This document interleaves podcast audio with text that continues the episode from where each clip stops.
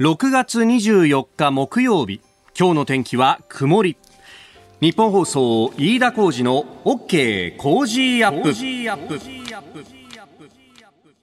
朝6時を過ぎました。おはようございます。ニッポン放送アナウンサーの飯田浩司です。おはようございます。ニッポン放送アナウンサーの新行市佳です。日本放送飯田浩二の OK コージーアップ。この後8時まで生放送ですえー、昨日から今日にかけてもねいろんなニュースが入ってきてますけれどもなんかねこうニュース見てると私はひねくれもんだなというふうに思うのはですね。どうしました？いやあの見出しでこう出てくるものに対してこうなそうじゃない照らされてないところがあるんじゃないのっていうことをつい思ってしまうんですよ。はい昨日のさ、うん、あの、テレビのニュースなんか見てるとですよ、もうパンダ、パンダ、パンダじゃないの。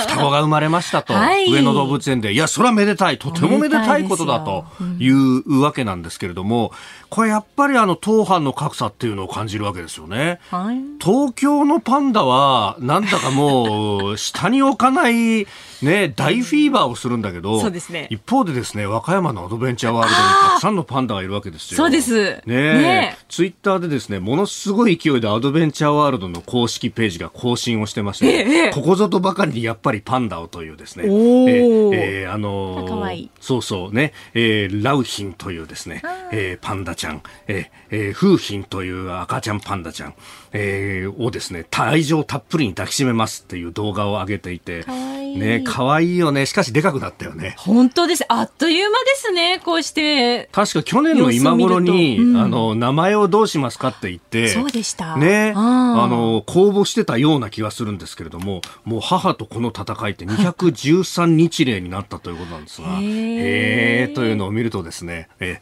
あの、こっちはこっちでちゃんと可愛がったらだなというふうに思うわけですよ。で、ねうん、あの、今朝ですね、あの、会社に来るとスポーツ新聞も置いてあるわけですね。スポーツ新聞にはですね、えオリックス・バファローズが、え11連勝だということが書いてあって、えそして1984年以来であると、これあの、後ほどエンタメトレンドアップでもね、あの、取り上げるんですけど、ほう、84年以来か、そうか、懐かしいな、阪急ブレーブスかと、ブーマーだとか、ね、松永がいた、ああ、懐かしいな、ということを思いつつですね、はい、ここまたあのひねくれちゃうわけですよ。どうしました？オリックス・バファローズなんだよね。で、これあの記録上ね、確かにオリックス・バファローズのは、あのオリックス・ブルーウェーブがあって、オリックス・ブレーブスがあって、阪急ブレーブス、ここがまあ正式なね、そのお流れだということになってるんですが、はい、一方でですね、あの2004年のプロ野球をこう、上を下へという大騒動の時に近鉄バファローズというね、えー、由緒ある球団があの年限りでなくなってしまったと。で、あの一応ですね、オリックスがまあ吸収のような形で、で、あの救済措置としてバファローズという名前もそこでね、えー、受け継いだということになってるんですが、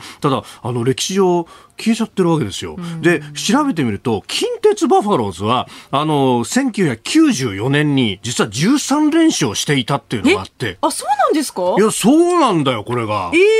実はね。ええー、で、あの、その時はですね、あの、例えばピッチャーは赤堀っていうピッチャーがいて懐かしいね、というね。で、えー、監督は、あの、鈴木啓二さんだったというですね、鈴木啓二と言っても君は知らないよな。94年ってまさか生まれた年 ?94 年は生まれて2年後ぐらいですかね。生まれて2年後ですか？はい。はい、そうでしたか。いや、もうね、あの、不動の大エースで317勝を挙げたという、えー、人だったわけですよ。70年代、80年代にですね、もう、お近鉄のその西本監督の近鉄を支えたというですね、えー、えー、人だったわけなんですが、こういうね、で、しかもほら、この年っていうのは、あのー、野茂英雄さんが、はいえー、メジャー挑戦を表明する直前というですね、ダノンがいて、アワノがいてっていうもうね、キラ星のごとくなわけですよ。えー、だったはずなんですけれども、なんかそれもこうね、歴史の隅に追いやられてしまってるなというですね、えー、なんかひねくれ者の心に火をつける今日は、えー、昨日から今日にかけてだったなという感じなんですが、ええー、まあ、あの、ニュース様々あ来てますんで、えー、これについてもね、今日のコメンテーター、ジャーナリスト鈴木哲夫さんとともに深めていこうと思います。あなたの声を届けますリスナーズオピニオン、えー、ニュースに対してご意見をお待ちしております、えー、この傾向ジアップはリスナーのあなたコメンテーター私田新業アナウンサー番組スタッフみんなで作り上げるニュース番組です。えー、今朝のコメンテーターはジャーナリスト鈴木哲夫さん。この後6時半過ぎからの登場です、えー、小池都知事のね、えー、過度の疲労で静養というニュース。まずは聞いていきたいと思います、え、それから東京オリンピック・パラリンピック飲酒禁止など観客向けのガイドライン発表というニュース、え、そして国会ですが7月に衆参両院で閉会中審査へ与野党が合意したというニュース、えー、そして最高裁の昨日の判断です、えー、夫婦別姓を認めないという判断で民法の規定は合憲であるということが出ました、えー、そしてニュースキーワードのゾーン6時半頃ですけれども今日は埼玉県のワクチン接種体制の現状についてお送りいたします、えー、そしていよいよ告示迫る東京都議会選挙最新の情勢についても聞いていきましょう。ご意見をいただいた方の中から抽選で5人の方に JA 千葉緑の美味しいメロンをプレゼントします。ポッドキャストや YouTube でお聞きのあなたにもプレゼントが当たるチャンスです。番組ホームページのプレゼント応募フォームから住所やお名前、電話番号を登録してご応募ください。ここが気になるのコーナーです。スタジオに長官各紙入ってまいりました。えー、後ほど次第に取り上げますが、えー、昨日の最高裁の大法廷での家事審判の決定、えー、夫婦の別姓について、えー、最高裁再び認めずというところ、まあ、各紙一面トップで報じてます、えー、朝日新聞、えー、夫婦別姓最高裁また認めず、えー、読売新聞夫婦別姓再び認めず。毎日新聞夫婦別姓再び合憲。えー、それから東京新聞も夫婦別姓再び認めずと。なんか朝日新聞のまたっていうのが見出しについているところが感情をあらわにしてるなと。いう感じもありますけれども、まあ、こういうことを感情的に報じるのがどうなんだというのはもちろん別途あるかもしれません、えー、これについてはまた後ほど7時台に取り上げます、えー、それから産経新聞はこれね、えー、連日香港の、えー、貧価日報、えー、アップルデイリーについてを書いてますが、えー、今日は、えー、友よ、貧価よ、復活を待つと。いう、それをですね、あの、香港の広東語で、えー、書いた、えー、反対字で書いたものが一面トップになっています。えー、パンヤオ、ピングオ、ダンネウイロイというところです。まあ、あの、今日、あ24日をもって、えー、この朝刊をもって、えー、紙面もそして電子版もなくなってしまうということになります。まあ、今後、えー、これネット上で指摘があったんですけれどもそうするとじゃあ今までこう積み重ねてきたこの26年のこう紙面、えー、あるいはそれの電子版というものも、まあ、今後、えー、なくなってしまうのかとでこの、えー民主化の民主派のデモについてその中から民主派の側から報じていたっていうメディアあのが、えー、特に香港の中のメディアではこのアップルデイリーのみと言っても過言ではないと、まあ、ほとんどの、まあ、他の新聞というのが、まあ、憲政派と呼ばれる、えー、政府側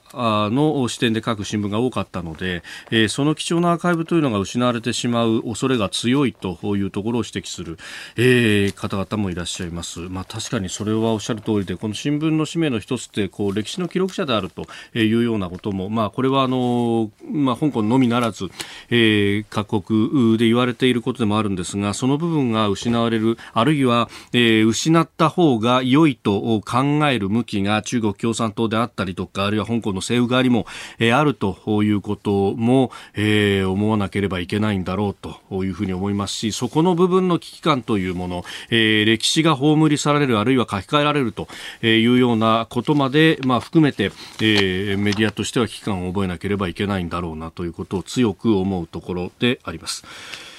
えー、それからあ日経の一面トップはコロナ予算30兆停滞というふうに書いてあって、えー、GDP の7%消化しているがアメリカの13%に見劣りをしているという記事を書いております。まあ、あの特に成長へ財政回らずというふうにこのタイミングで書いてくるというあたりがですね何とも言えないこのタイミングを感じるところであります。まああのね、えー、来年度予算の本格的なものというのは、まあ、今後ですけれども、そのまあ第一段階として、えー、骨太の方針というものが、ねえー、閣議決定もされ、そしてこの先というのは、えー、いよいよ概算要求が始まっていくというところになっていく、そこへ向けてですね、いや待て待て、まだ消化してない予算がこれだけあるのに積みますのは一体どういうことかというようなですね、えー、非常にこ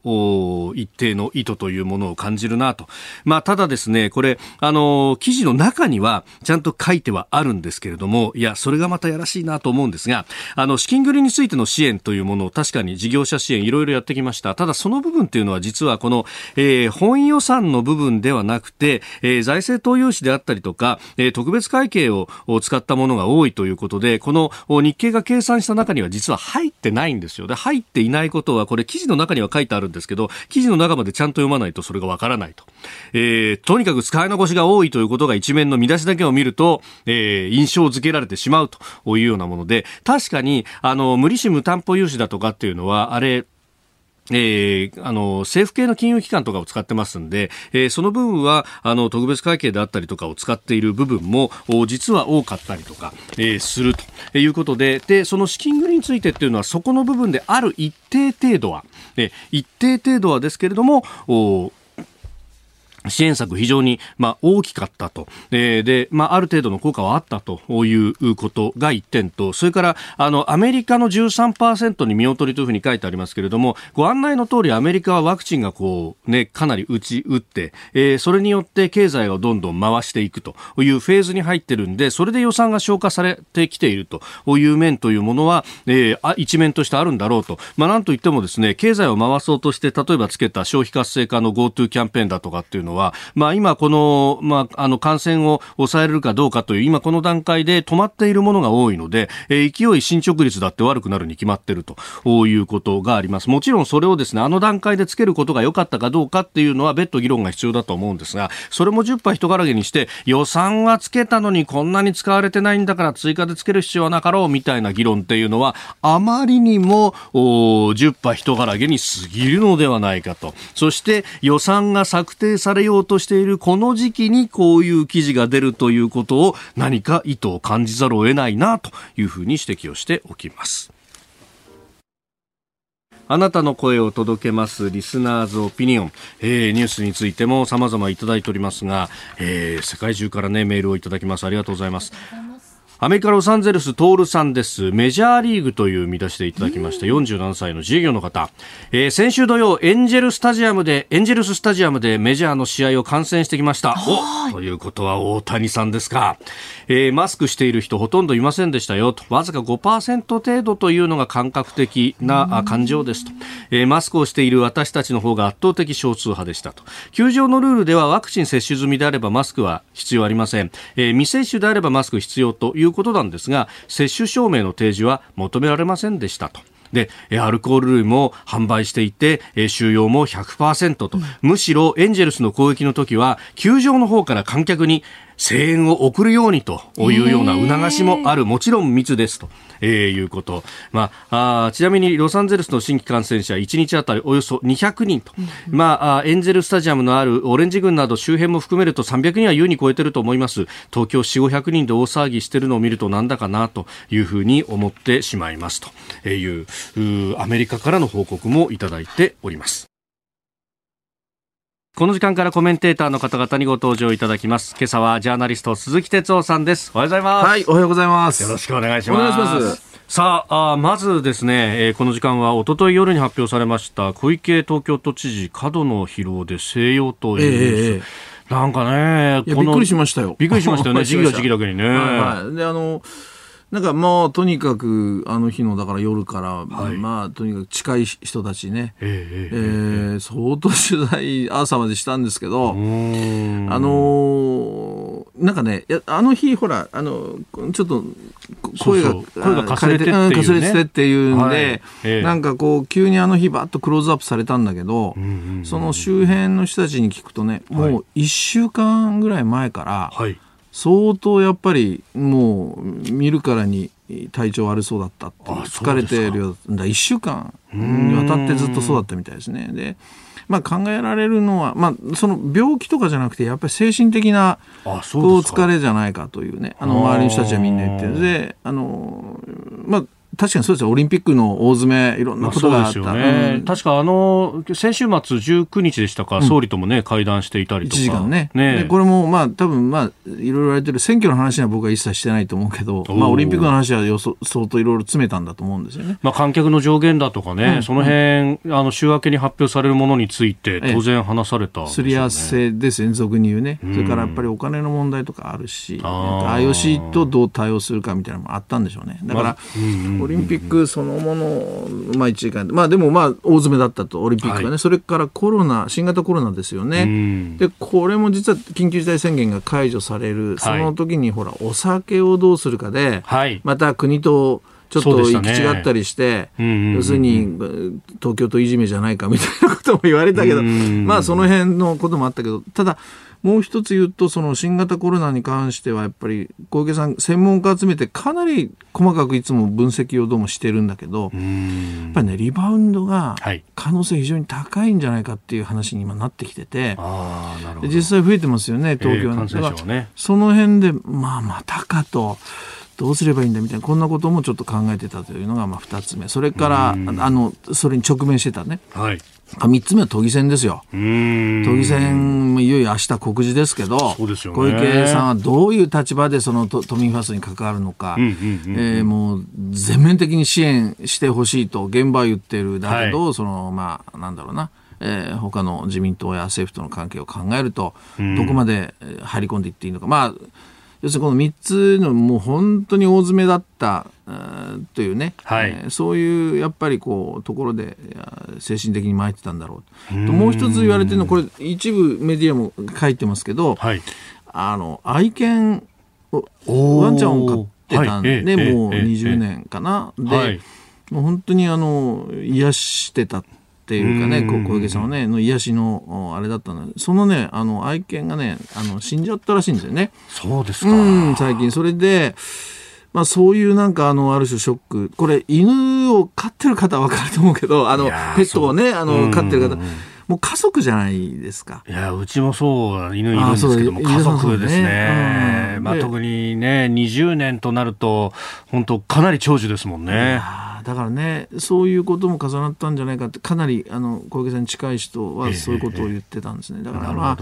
思惑含みとか政局含みとかいうことでもなさそう。うそうじゃない気がしますね。で、ただね、これ、はい。まあ、影響としてはやっぱ選挙ね。そうですよね。うん、まあ、そのあたり、また7時40分過ぎのゾーンで、東京都議選挙についてもお話を伺います。え今日8時までお付き合いいただきます。よろしくお願いします。はい、お願いします。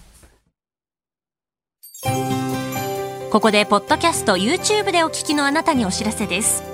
ラジオ局日本放送飯田浩二の OK コージーアップ週末増刊号を毎週土曜日の午後に配信しています。1週間のニュースの振り返りそしてこれからのニュースの予定さらにトレーダーで株ブロガーのひなさんが今週の株式市場のまとめと来週の見通しについて解説しています。土曜日もぜひチェックしてください。あなたと一緒に作る朝のニュース番組飯田浩二の OK コージーアップ。海外でお聞きのあなたそして関東以外の地域でお聞きのあなたからの参加もお待ちしています。6月24日木曜日時刻は朝7時を過ぎました。改めましておはようございます。ニッポン放送アナウンサーの飯田浩司です。おはようございます。ニッポン放送アナウンサーの新行市佳です。あなたと一緒にニュースを考える飯田浩二の OK 工事アップ。7時台もコメンテーターの方々とニュースを掘り下げます、えー、今朝はジャーナリスト鈴木哲夫さんです。改めましておはようございます、はい、おはようございます。お願いします。お願いします。えー、鈴木さんには番組エンディングまでお付き合いいただきます。では7時台最初に取り上げるニュースはこちらです東京オリンピック・パラリンピック飲酒禁止など観客向けガイドラインを発表。東京オリンピック・パラリンピック大会組織委員会は昨日新型コロナウイルス感染対策を踏まえ会場での酒類酒類の販売見送りや飲酒の禁止などを盛り込んだ観客向けガイドラインを発表しました。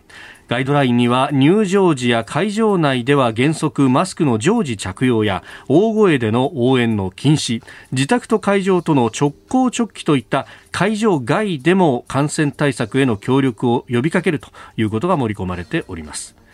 まあ、違反者は組織委員会の判断で入場の拒否、退場の措置を取る場合があるとしております。うん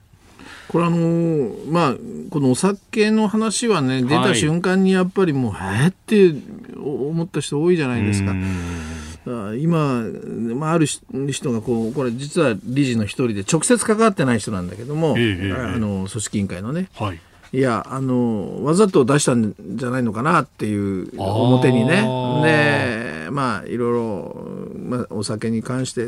世論はもう当然批判的だから、はい、でそれをやっぱりあの、まあ、なくすというかね。流れを作るためにわざと出したんじゃないかななんていう深読みをする人もいるぐらいそのなんかすっきりしないんですよね。なんかね全部がこう世論とか、うん、なんか雰囲気みたいなもので決められていく。これね、僕、一貫してやっぱり思うんだけども、この本当にオリンピックに対してのやっぱり不信感とか、そういうものを多くの人が持ってる、で今、世論調査やって、中止というのが少なくなったとは言うけれども、実はちゃんと見てみると、無観客なら OK とかね、はい、いや条件付きなんですよね、だからもうオリンピック好きに何でもやりましょうという世論はやっぱりもう少なくて、やるにしてもっていう条件付き、はい、それぐらいやっぱりあの国民はまだそのオリンピックに対してねいろんな思いを持ってるというあれが世論調査だの結果だと僕思うんですね。でそれに対してやっぱり今こそ組織委員会もそうだけどそれから政府東京と答えなきゃいけないのは、はい、僕はもう一貫してるんだけどもあのまず議論をオープンにしてくれと。もうそれは大人の世界かもしれませんが。ここまでやっぱりね、はい、あのオリンピックに対しての国民の思いがあったりコロナがあったりする。もうここはねオープンな議論しかないでしょう。でお金のこととかスポンサーのことがあるならそれもオープンにするべきだと。いやそれするとどうせ反対が出るからとかいろいろ言われるんだけど、はい、僕ねもうその段階超えてると思うんですよね。今こそオープンが必要だっていうこれがまず一つ。それともう一つはやっぱり、はい、ほらもうざっと言ってます。もう数字基準、うんこれぐらいなら、この数字ならやるとかやらないとか、例えば今度の観客の1万人も思ったけど、はい、上限1万人。うん、僕ね、政府がそう決めたからってね、あの、緊急事態宣言の時に1万人にしたから、それに従うって、こんな僕いい加減なやり方ないと思ってて、もうこれ聞いた瞬間に、あ、これ出来レースって思っちゃうじゃないですか。だから例えば会場のその観客で言うならば、これ会場も大きさが違いますよね。もうまちまちですもんね。そうそうそう。国立競技場は6万7千に入るわけで、うん、そうそう。それで競技によって違うでしょ。だからその政府の決めた、そのいわゆるコロナ対策で50%未満あ以下、もしくは最大1万じゃなくて、各競技場ごとにね、まず数字をなぜ出せないのか、はい、それからやっぱり数じゃなくてパーセンテージの方が分かりやすくないですか？つまり50%って言ったらあ観客席1つ開けるんだな、うん、ね、30%って言ったらあ2人開けるんだな、うん、じゃあパーセンテージの方が数字としては分かりやすいから各競技場はパーセンテージでとかね、はい、そういうことをまだしなかなか示さない。ね、で屋外と屋内でまた条件は変わってくる違う、うん、換気の状況も違う。だから、うん、そういう数字とそれからオープンな議論、これをやっぱりやらないと、うん、なんかこうなし崩し的に、こう進んでいく。だからここはしっかりと僕らはいつまでもあのチェックしないとね。はい、この手法が通じると他の政治行政課題をこの手法でなし崩し的にいっちゃう可能性だってあるから、はい、だからね今更もうやどうのこうのっていうかもしれないけれどもやっぱそういうのは一つ一つチェックして僕らはねあの報道は出していかなきゃいけないのかなっていう僕はそういう気がしてますけどね、えー、まずは東京オリンピック・パラリンピックについてでした。おはようニュースネットワーク東京有楽町日本放送キーステーションに全国のラジオ局21局を結んでお届けいたします。おはようございます。日本放送アナウンサーの飯田浩二です。今朝のコメンテーターはジャーナリストの鈴木哲夫さん。取り上げるニュースはこちらです。国会7月に衆参両院で閉会中審査へ与野党合意。自民党の森山国会対策委員長と立憲民主党の安住国会対策委員長が昨日国会内で会談し新型コロナウイルス対策などについて議論するため来月7月に衆参両院の厚生労働委員会と内閣委員会で閉会中審査を行うことで合意しました。えー、衆院は来月7日厚労委員会14日内閣委員会と。で、えー、参院はそれぞれ翌日8日と15日という日程のようであります。うん。これを聞いてですね、はい、ああのいいことだとああいうふうに思う,、その以前にね国会を閉じてることの方が 僕は問題だと思っていてだからその今このタイミングでその通常国会閉じましたよね。はいで、一応、まあ、不信任が出て、粛々と否決を与党が数で否決して、そして、はい、まあ、閉会と。なぜ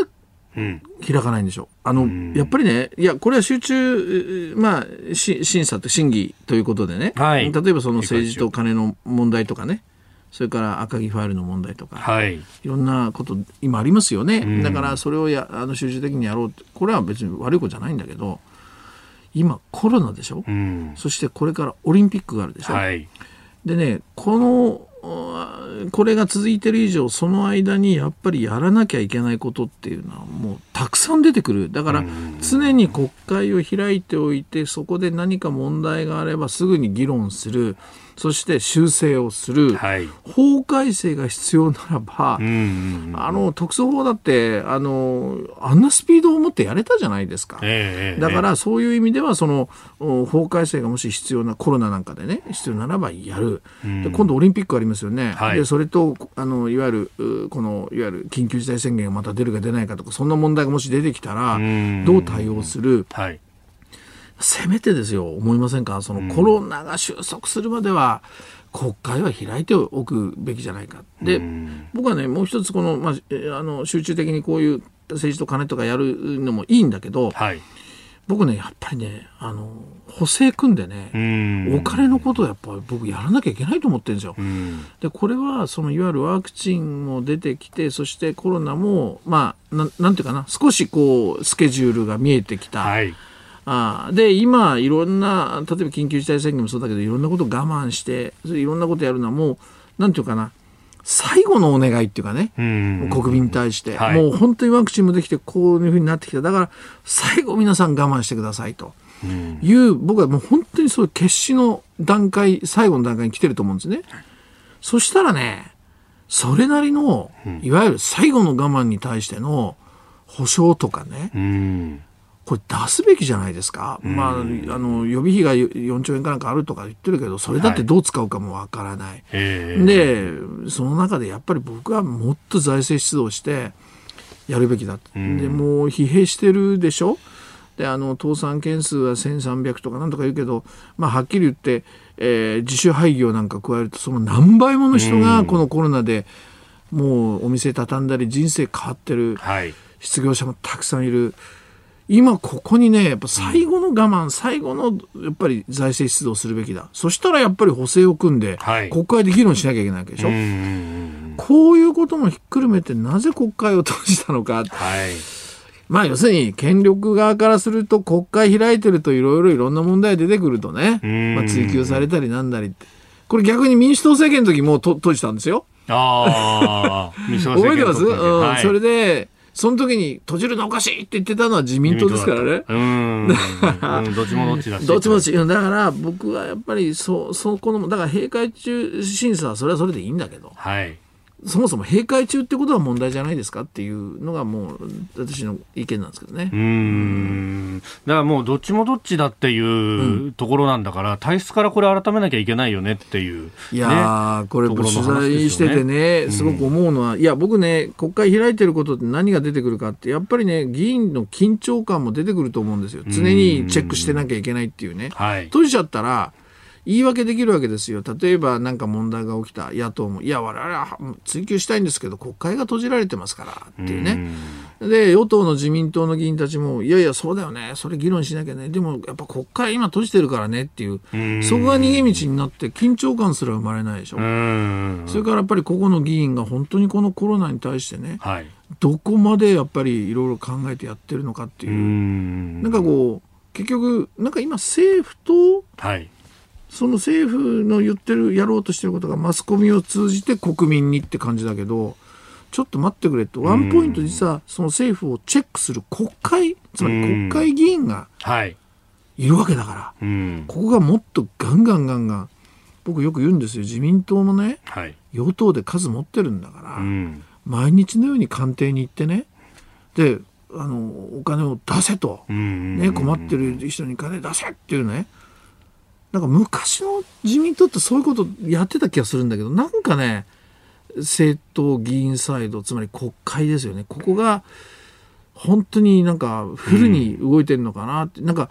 まあ、そんなこと言うとちょっと失望感とか絶望感無力感になっちゃうんだけど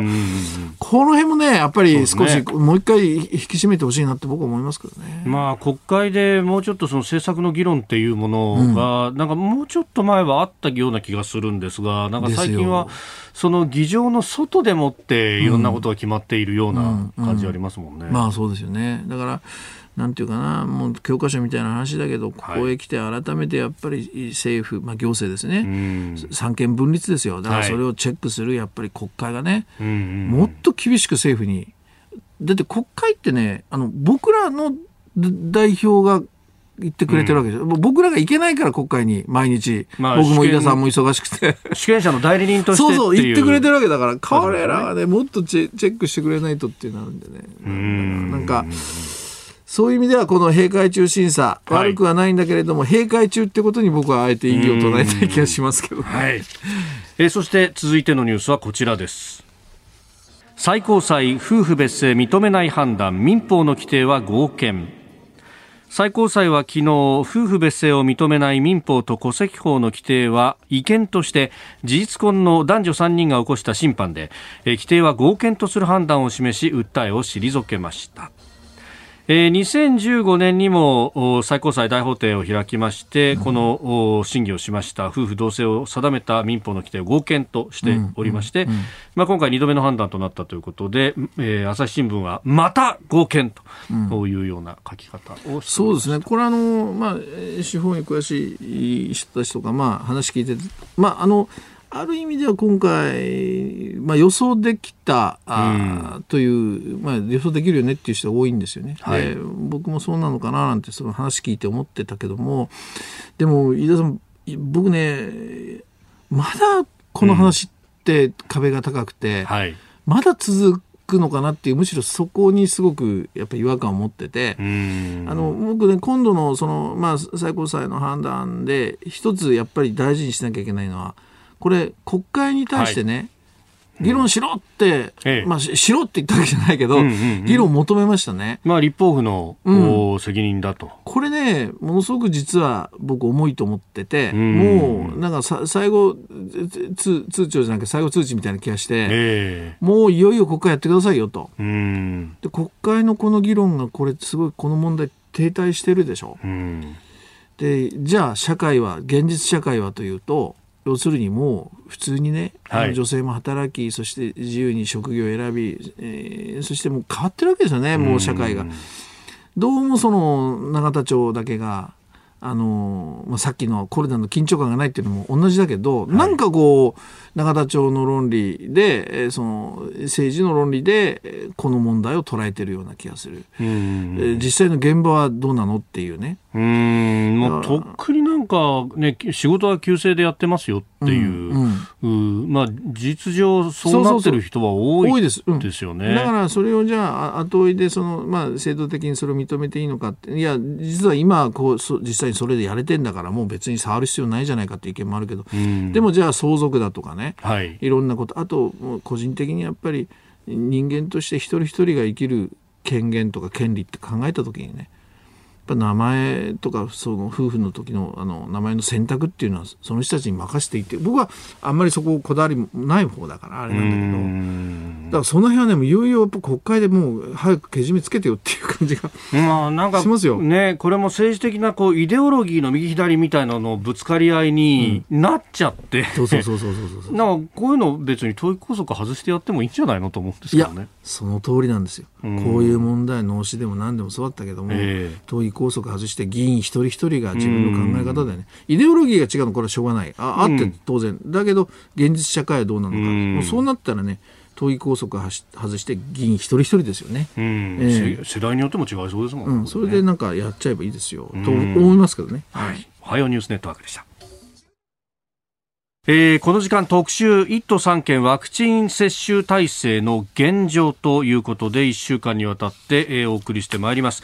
えーまあ、東京、神奈川、千葉ときまして、今日は埼玉についてなんですが、その前に、このワクチンについて昨日ニュースが入ってきました。えー河野規制改革担当大臣は、モデルナ製のワクチンの配送が追いついていない上、え今後供給できる量を上回る恐れがあるとして、えー大規模接種は昨日で、えー職域接種は25日の午後5時で、えー新規の申請の受付を一時休止すると発表しております。これね、大規模接種も一時休止になっちゃったっていうね。いやあのねあのワクチンっていうのはできる限り早く広くう打たなきゃいけないから、はい。あの間間口を広げるっていうか打てるチャンスをどんどん広げるとだから大規模、あの接種会場を作ったりねそれから、まあ、各企業でもやってくださいどんどん広げるっていうのはあの僕は間違ってないと思うんですね。だけれどもこういうことは起きるわけですよ。これって同時に考えるべきことなんだけどなんかその辺のちぐはぐさをすごい感じますね僕はうね。ん。だからもう供給量っていうのはどれぐらいっていうのはある程度もうねぼ僕らは目の前で並んでると見てるわけじゃないけども、はいある程度そのそその辺の予測ができないのかなだってね、まあ、民間のその職場で接種っていうこれはね民間の力っていうのはすごいから、やろうって言ったらねそれ一気にね、まあ出ますよ。そうねうん。うん。だから僕は例えば大規模接種なんていうのがある程度、まあ、役目を終えたとは言わないが、えええーそういう意味ではそこを縮小してでもね僕はあの地域とか、えうんまあ今日そういう話にもなると思いますがねこの埼玉ケースだから地域で打てるようにするとかね、はい。えーそれから大規模1万人を1箇所じゃなくて、うん1000人を10箇所作るとかできる限り住んでいる地域で打てるような形にシフトしていった方がいいと思うんですね。うんとか職場とかね。はい。そしたら大規模を縮小してその分をその供給を回していくとかね。うん。だからそういうなんかこうトータルなプランが僕最初からあるのかなと思うんだけどそれがもしかしたらうんないのかもしれないですよね。うんまあ走りながら考えていって今後また変わっていくのかもしれないですそよれはね、ありなんですよ。あのうんー今回の場合はね。なだから、だからこういうことであれば、至急そういうふうにね、はい。あの、変えていくというね、あうん。の、それが必要だと思いますね。さあ、そして、えー埼玉県についてでありますが、えーまずですね、あの、総務省などが発表した、あの、調査結果で、えー今週22日火曜までの時点で高齢者は1回目96万53人ということで、接種率、えー、49.59%、えー、1都3県では東京に次ぐ接種率に上がってきている。えーそして2回目接種まで終わった人が26万1人で、えー、13.43%ということ。まあ、こちらはもう少し接種率を上げたいということのようであります。で、あの県内の65歳以上の方、全員分ワクチンはすでに確保しているよというふうに、えー言っていまして、7月5日および12日の週までに12歳以上の人口のおよそ38%分のワクチンを確保できる見通しというふうになっております。で、それから8月以降、越谷、川越、熊谷の各市の、えーに、県内3カ所に、えー集団接種会場を設置するということで、えー早期に64歳以下の一般接種まで終えるためのサポート体制を整えているということです。で、えー各自治体もいろいろやってますけれども、まずは、埼玉市、こちらは、うん、特殊、特設の接種会場を増設しているということであります。まあ、あの、すでにね、医療機関や区役所での接種は進めてますけれども、新たに2会場増設しました。1日最大2500人分の接種ができるようになったと。えー一つは、えー浦和競馬場。えー、そしてもう一つが、えー、市営駐車場の桜木駐車場会場という2つ、えー、プレハブ内空調設備を万全にしているということです。えー、それから、あのー続いては川口。市、えー、こちらはですね全医療機関を投入するという、まあ、接種計画川口モデルを確立したと。で、えー、国の支援金に上乗せする形で市独自の協力金も給付してもうとにかく早く打つんだということでやっていると、えー、集団接種会場で4万500回およそ140の一般診療所で8万4000回、えー、13ある、えー、ベッドを含む有償病院で3万2500回と。えー、大規模病院5カ所で2万回、えー、これを分担できるようにして6月末を待たずに終了をさせる方針であるということであります。えー、それからあの5カ所で5会場で行っている集団接種を、えー、今後は閉店して使われていない、えー、旧総合川口店1階の1会場に集約をしてとあの5カ所で行ったものを1カ所に集約して、えー、より、まあ、効率的にやろうと。ね、いうことで、まあ、これ、会場を増やそうとしている多くの自治体とは逆行する試みではあるんですが、えー、市によると、医師や看護師を集めるのが難しく、分散していると効率が悪いという指摘があったということであります。まあ、この辺というのは、その、まあ、市のこう範囲の狭さ、広さみたいなものとも、まあ、勘案してというところかもしれませんよね。えー、それから、えー、他にもですね、えー、戸田市ではあアクシデント事例というものを作成し配信をしていると注射器の取り扱いなど6つの項目について、まあ、こういうヒヤリハット事例の共有というような、えー、ことも含めて、えー、スムーズに接種が進むように様々工夫がされているようであります。えー、1都3県ワクチン接種の現状今朝は埼玉県についてでした。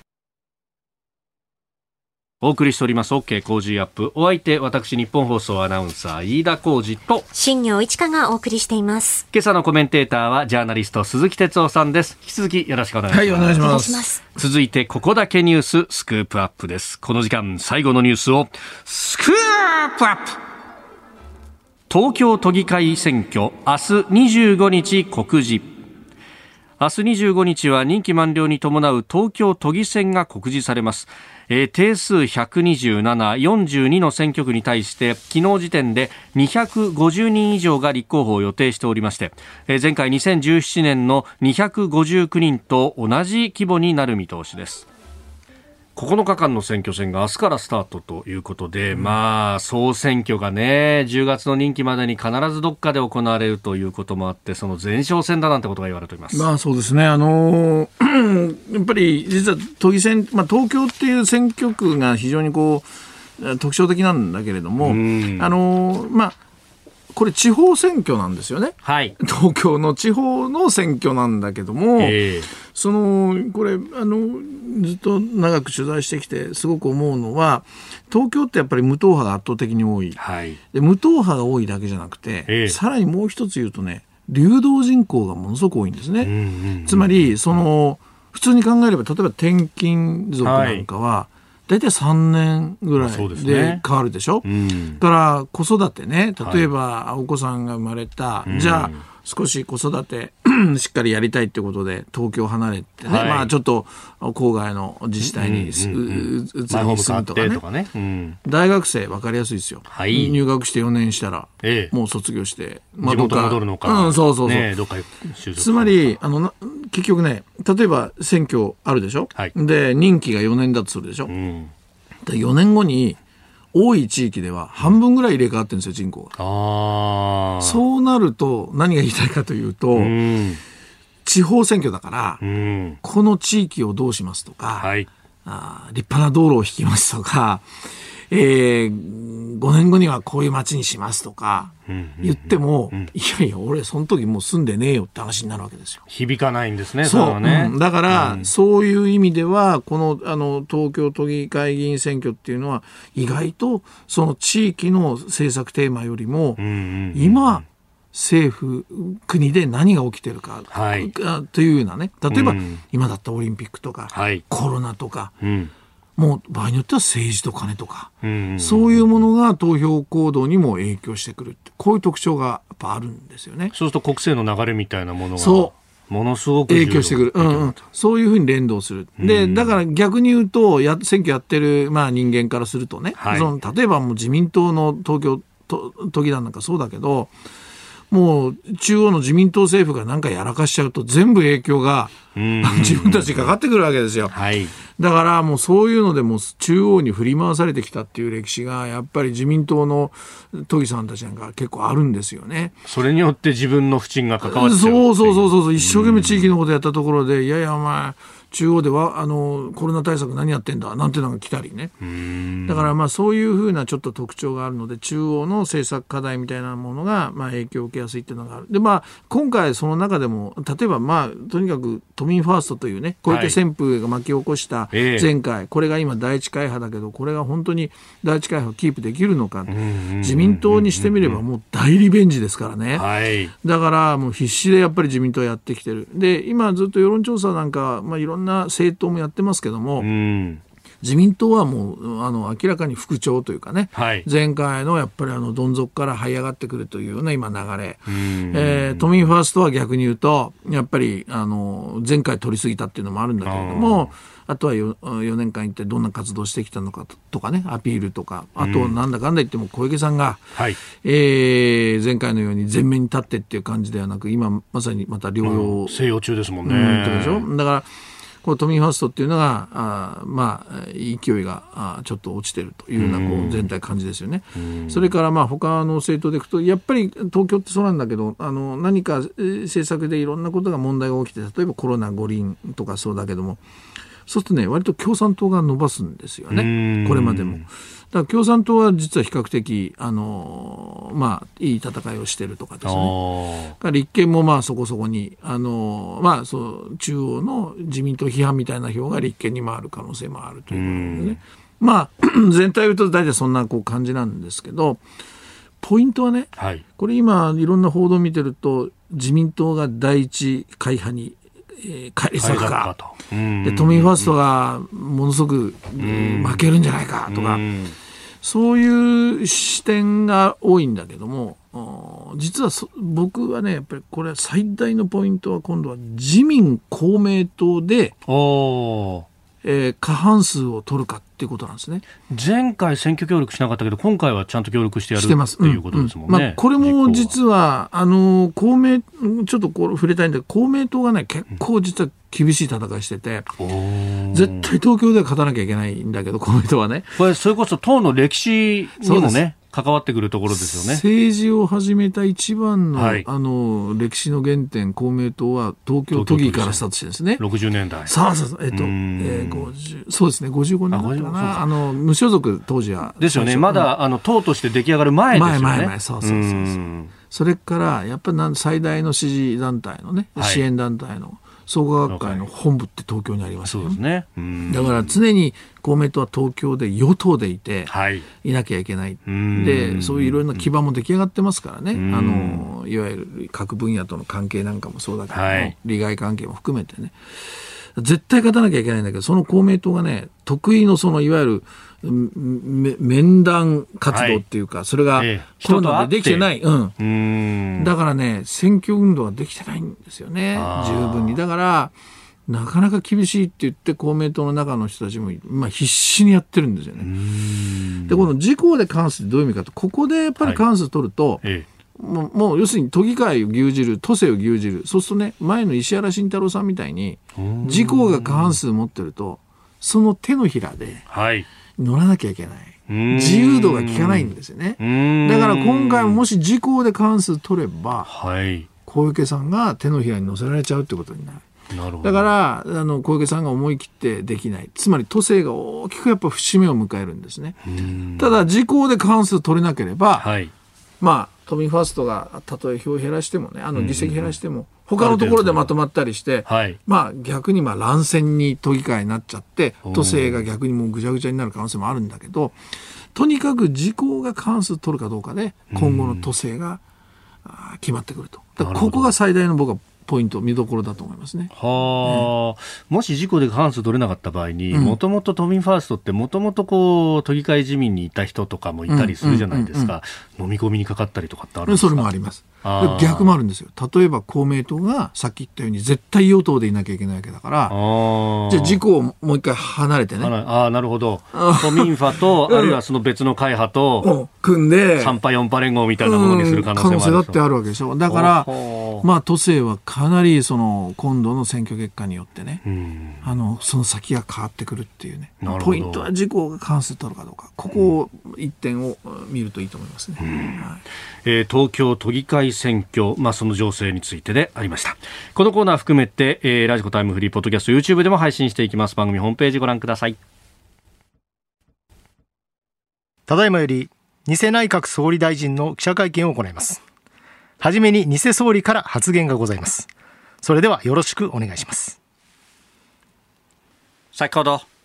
ラジオお調べ週間対策本部を開催し東京神奈川、千葉、埼玉、1都3県について、6月中旬のこの時期、ラジオ、特に日本放送、重点的に朝6時から8時の2時間、聴取していただきたいと決定をいたしました。もちろん、この1都3県の地域以外でも、ポッドキャスト、YouTube などで聴取者が増加傾向にある地域もございます。しかしながら、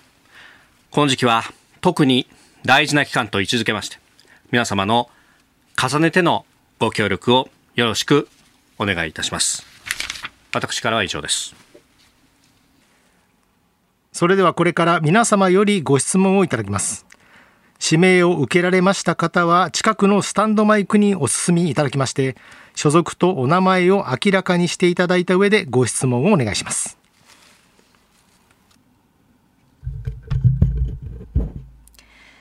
日本放送の新業です。偽総理に伺います。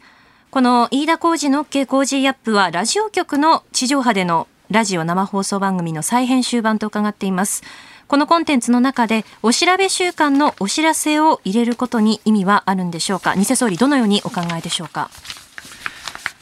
まずですね。重要なことは結果です。100の言葉よりも1の結果です。この時期は特に民意が問われる1週間でございます。お調べの結果で番組の継続あるいは終了が決まることだってあるわけです。この工事本体が終わった場合、当然ながら、ポッドキャストや YouTube も終了ということになります。そうならないためにも、この番組を守り抜く、皆さんの負託が重要となってまいります。ラジオの地上波でお聞きではなく、ポッドキャスト、YouTube などでお聞きの皆さんの中で、もし、何らかの連絡が来ているという方がいらっしゃいました。何卒清き一票をよろしくお願い申し上げます。続いてそちらの白いシャツの方。放送の中では本物の安倍晋三前総理大臣が毎日出演。